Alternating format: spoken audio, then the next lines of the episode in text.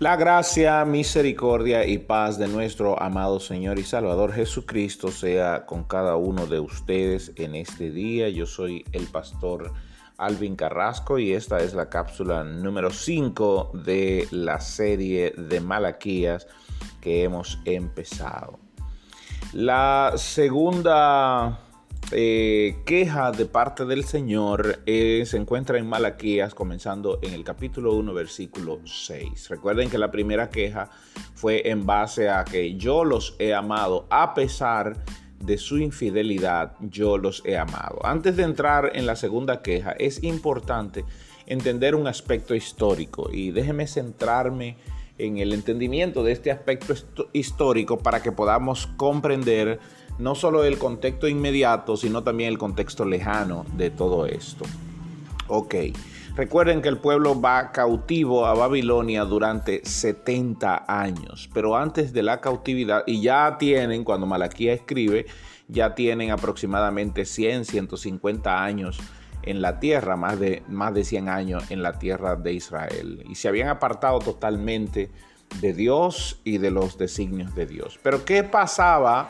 ¿Qué fue lo que pasó realmente antes de ir cautivos a Babilonia? Es importante definir históricamente esto y definir a la luz del contexto esto, pues el profeta que fue llamado para anunciar al pueblo su desobediencia, su infidelidad hacia Dios, hacia Dios fue el profeta Jeremías.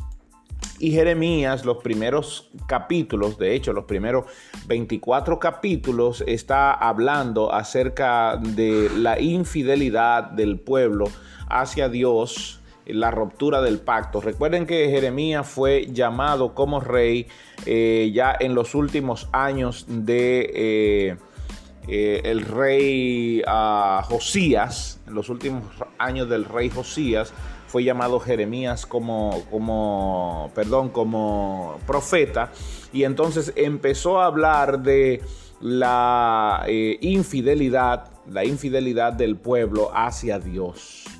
Recuerde que el reinado ya se había dividido, habían dos reyes, de un lado estaba eh, Josías reinando, pero que ya, ya el último rey que los últimos reyes que habían pasado por el reinado del norte, que era el reinado de Israel, eran Oseas, Peca y Pecaya, habían sido llevados cautivos a, a, Siria. Ya el reinado del norte no existía, pero el reinado de, eh, Jerusalén, de Israel, de Judá, perdón, se mantenía. El reinado del norte había desaparecido, pero el reinado de Judá permanecía. Ahora bien, las palabras de Jeremías fue específicamente a Josías y a sus tres hijos, porque Josías tuvo tres hijos que eran Joaquín, Joacás y Sedequías. Y los tres también fueron reyes, pero reyes que hicieron lo malo ante los ojos del, del Señor, algunos fueron llevados cautivos a Babilonia, a Egipto, otro fue muerto a espada en una, en una batalla y el último, Joaquín, fue llevado cautivo a Babilonia por Nabucodonosor. Y todo esto debido a que habían olvidado a Dios, habían olvidado la ley de Dios, se habían apartado totalmente de Dios y habían adoptado la adoración a otros dioses, una idolatría rampante la cual eh, Jeremías en sus primeros 24 capítulos llama adulterio.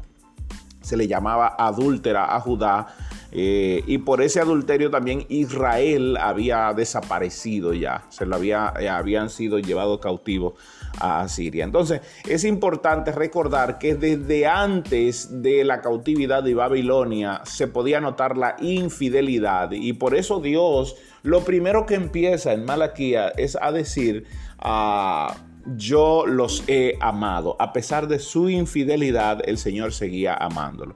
La segunda parte era...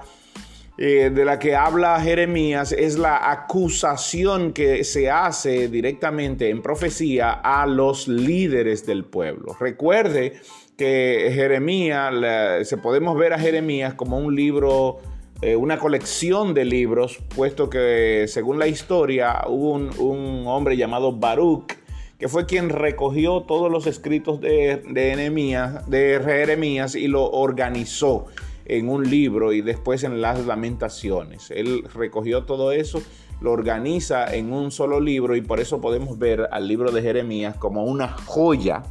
El libro de Jeremías realmente es una joya de la literatura hebrea eh, que nos habla no solo de la parte histórica del pueblo, sino que también nos habla de la parte moral, de la parte sacrificial y de la parte ah, política del pueblo, de la mala política, de los malos sacrificios, de la mala moralidad del pueblo. Por eso también hay una parte que es de la acusación a los líderes, sobre todo a los líderes religiosos, puesto que habían abandonado el servicio a Dios y habían abandonado los templos de Dios.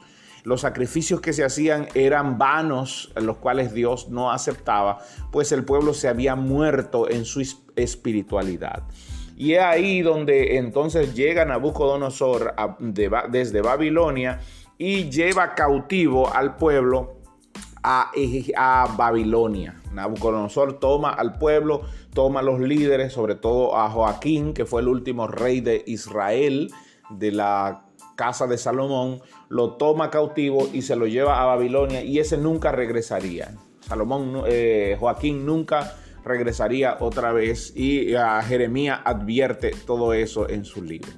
Es importante antes de entrar a esa segunda queja de parte de Dios en Malaquías 1.6, poder recordar toda esta parte histórica que la detalla con evidencia el profeta Jeremías. Pero para eso es necesario leer a Jeremías y tener el contexto lejano de todo lo que aconteció.